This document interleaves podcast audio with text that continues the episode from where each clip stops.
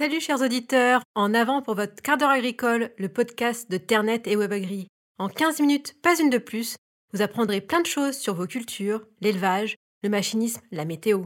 Ce onzième épisode est rendu possible grâce aux produits AgriRepel, les films d'enrubanage et gaines d'ensilage qui protègent vos fourrages des oiseaux et des rongeurs. Les produits à retrouver sur le site fr.agrirepel.com.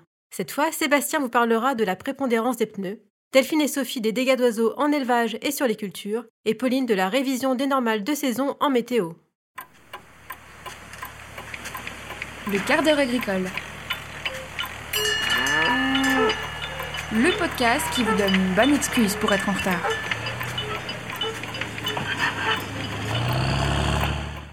Sébastien, tu abordes aujourd'hui la prépondérance des pneumatiques agricoles. Avant de démarrer, peux-tu nous dire à quoi correspond ce terme un peu barbare? Évidemment, Céline. Alors, il n'est pas rare d'entendre parler de la prépondérance des roues sur un tracteur euh, dès lors qu'il s'agit d'un modèle à quatre roues motrices. En fait, à l'exception de quelques rares modèles, les roues avant sont plus petites que les roues arrière.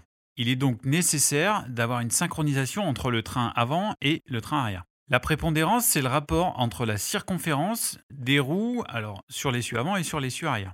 Pour être optimal, les manufacturiers annoncent que la valeur doit être comprise entre 0 et 3 un bon réglage doit permettre au train avant de tracter légèrement plus que le train arrière. A noter qu'en dehors de ces bornes, tu engages la durée de vie mécanique, euh, elle est mise à mal, notamment celle de la transmission et des pneumatiques.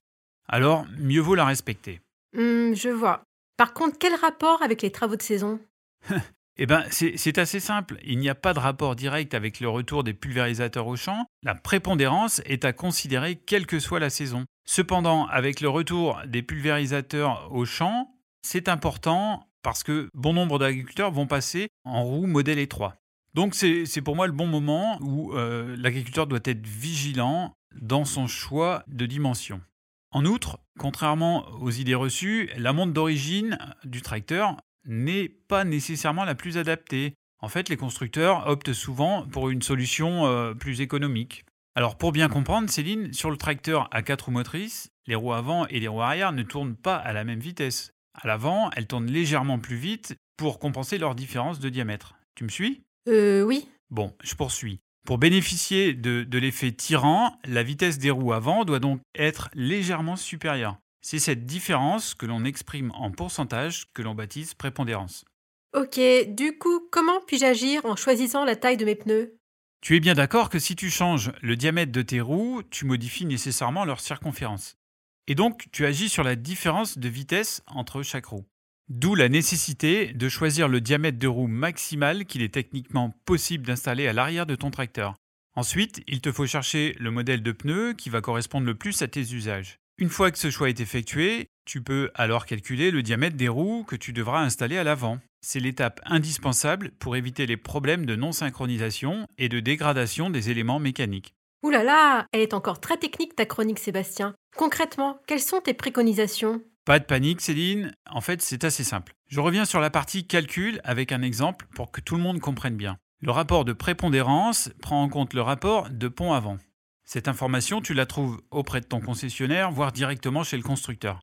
Par exemple, euh, si tu as des roues arrière de dimension 650-75 R38, leur circonférence sera donc de 5760 mm. À l'avant, les pneus de 600 par 65 R28 mesurent, eux, 4450 mm de circonférence. Sachant que le tracteur bénéficie d'un rapport de pont de 1,325, la prépondérance devrait alors être de 4450 fois 1,325 moins 5760 divisé par 5760 fois 100 égale 2,36%. Dans ce cas, la prépondérance est bonne. Pour être optimal, le rapport doit donc se situer entre 0 et 3%. Cette valeur permettra au tracteur d'exprimer tout son potentiel de puissance et d'adhérence. Si la valeur est trop importante, dans ce cas, l'essieu arrière devient un frein pour l'essieu avant. La direction ne va pas réagir normalement et les contraintes mécaniques vont être élevées, ce qui risque d'user prématurément les pneus avant.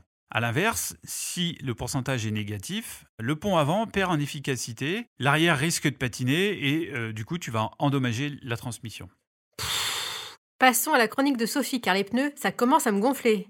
Le sujet n'est pas forcément plus léger par contre, les dégâts d'oiseaux sur les cultures. Et oui Céline, à l'heure des semis de maïs et de tournesol, les dégâts d'oiseaux peuvent représenter un véritable fléau pour ces cultures. Selon une enquête Terrinovia, plus d'un tiers des parcelles de tournesol ont par exemple été concernées en 2020, et parmi elles, plus d'une sur deux a dû être ressemée. Quelles sont les espèces les plus nuisibles? Eh bien, c'est le pigeon ramier qui entraîne le plus de dégâts sur tournesol. Viennent ensuite les corvidés, et en particulier le corbeau freux et la corneille noire. Les attaques de corvidés ont également été particulièrement fréquentes et intenses sur maïs en 2020. Laurent Thiebaud, éleveur en Ille-et-Vilaine, nous expliquait par exemple sur WebAgri l'année dernière qu'il a dû ressemer 8 hectares de maïs fourrage sur les 49 de l'exploitation. Et pourtant, il avait mis en place des canaux à gaz, des épouvantails achetés et des faits maison.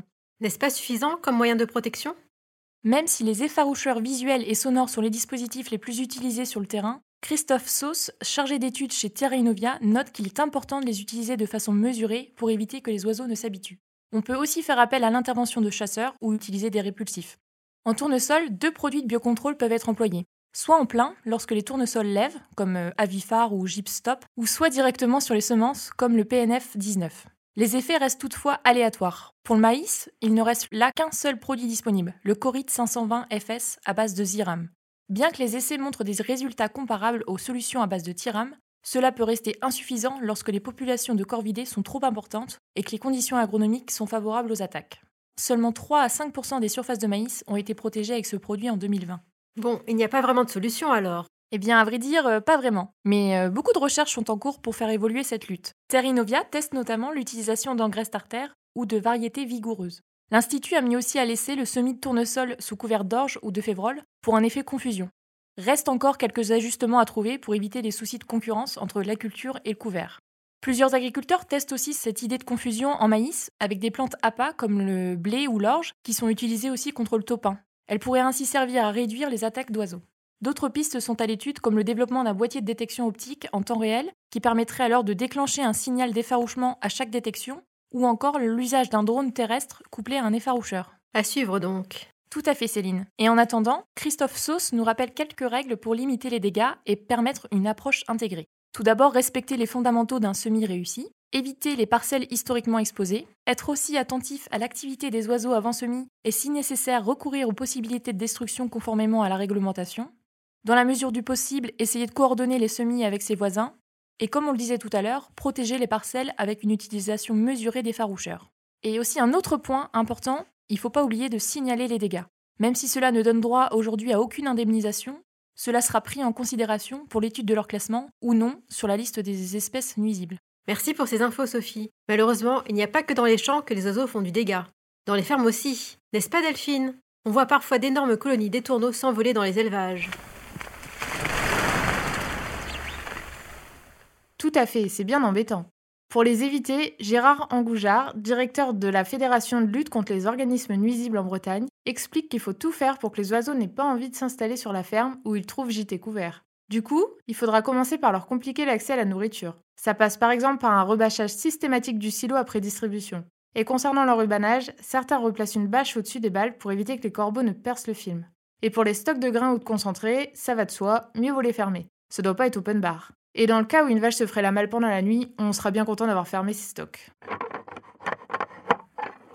Ensuite, il faut empêcher les oiseaux de rentrer pour nicher dans la stabu. Je te vois venir Céline, tu vas me dire c'est mission impossible. Eh ben non, il est possible d'installer du grillage sur les fêtages ou des filets anti-oiseaux dans les bâtiments semi-ouverts. Vient ensuite l'effarouchement, mais ça Sophie en a déjà parlé. Parce qu'avoir des oiseaux sur sa ferme, c'est vraiment embêtant? Ben déjà, d'un point de vue visuel, ça peut être un peu énervant. Mais sinon, oui, ça peut causer des problèmes sanitaires pour le troupeau. La ration se trouve souillée par les fientes. On peut aussi trouver des oiseaux ou des poussins morts sur la table d'alimentation ou dans les abreuvoirs. Et alors le plus embêtant, ce sont les pigeons, parce qu'ils sont porteurs de salmonelle et la transmettent au troupeau. À ce sujet, Grégoire Kunz, vétérinaire conseil au GTS Bretagne, affirme que d'un point de vue purement sanitaire, il vaut mieux 1000 étourneaux que 10 pigeons à l'année. Espérons qu'on n'en arrive pas là quand même. C'est clair. Bon, avec Sophie, on s'est focalisé sur les oiseaux, mais il n'y a pas que ça comme ravageurs. Il y a par exemple les rongeurs. Certains éleveurs du Cantal en sont d'ailleurs bien embêtés car ils abîment toutes les prairies qui deviennent de vraies gruyères. Et bien plus gros, on a aussi les sangliers qui font de sacrés dégâts dans les champs comme dans les prairies.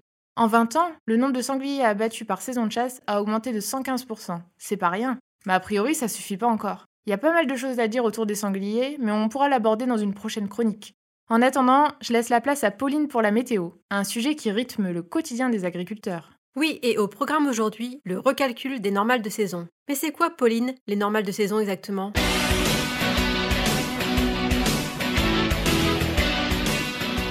Selon Météo France, dans l'Hexagone, les premières normales ont été produites en 1900.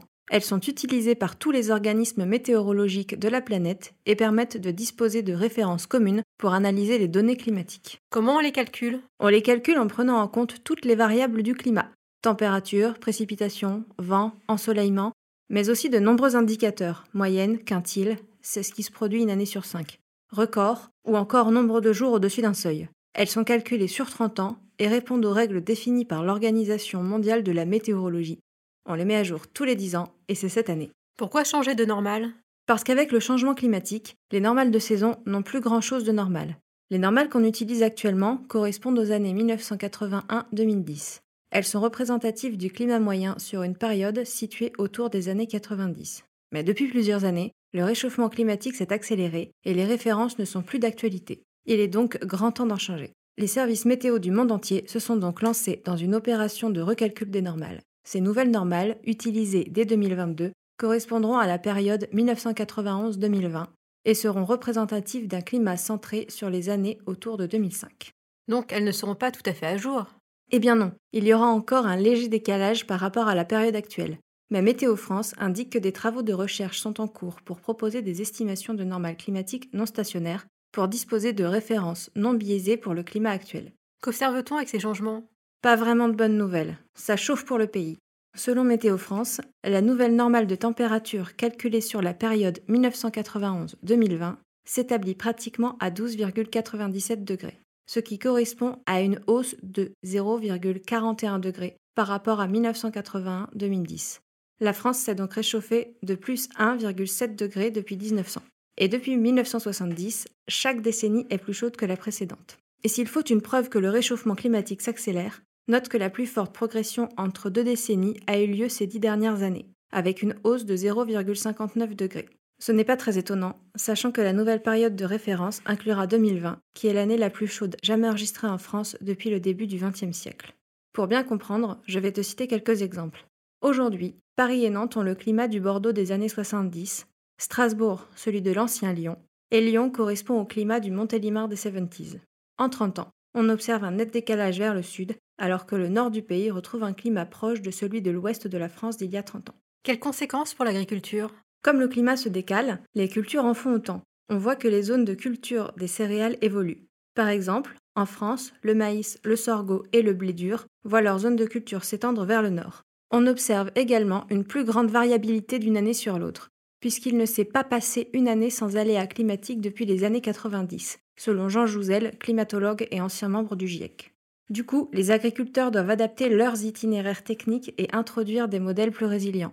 Des adaptations et de nouveaux modèles agricoles dont Internet et WebAgri se font régulièrement l'écho. Que ça passe vite Vos 15 minutes d'infos agricoles sont déjà écoulées. Remercions Sébastien, Sophie, Delphine et Pauline. Vous nous avez encore appris plein de choses. Et merci à vous d'être toujours au rendez-vous. Je vous dis au mois prochain et abonnez-vous.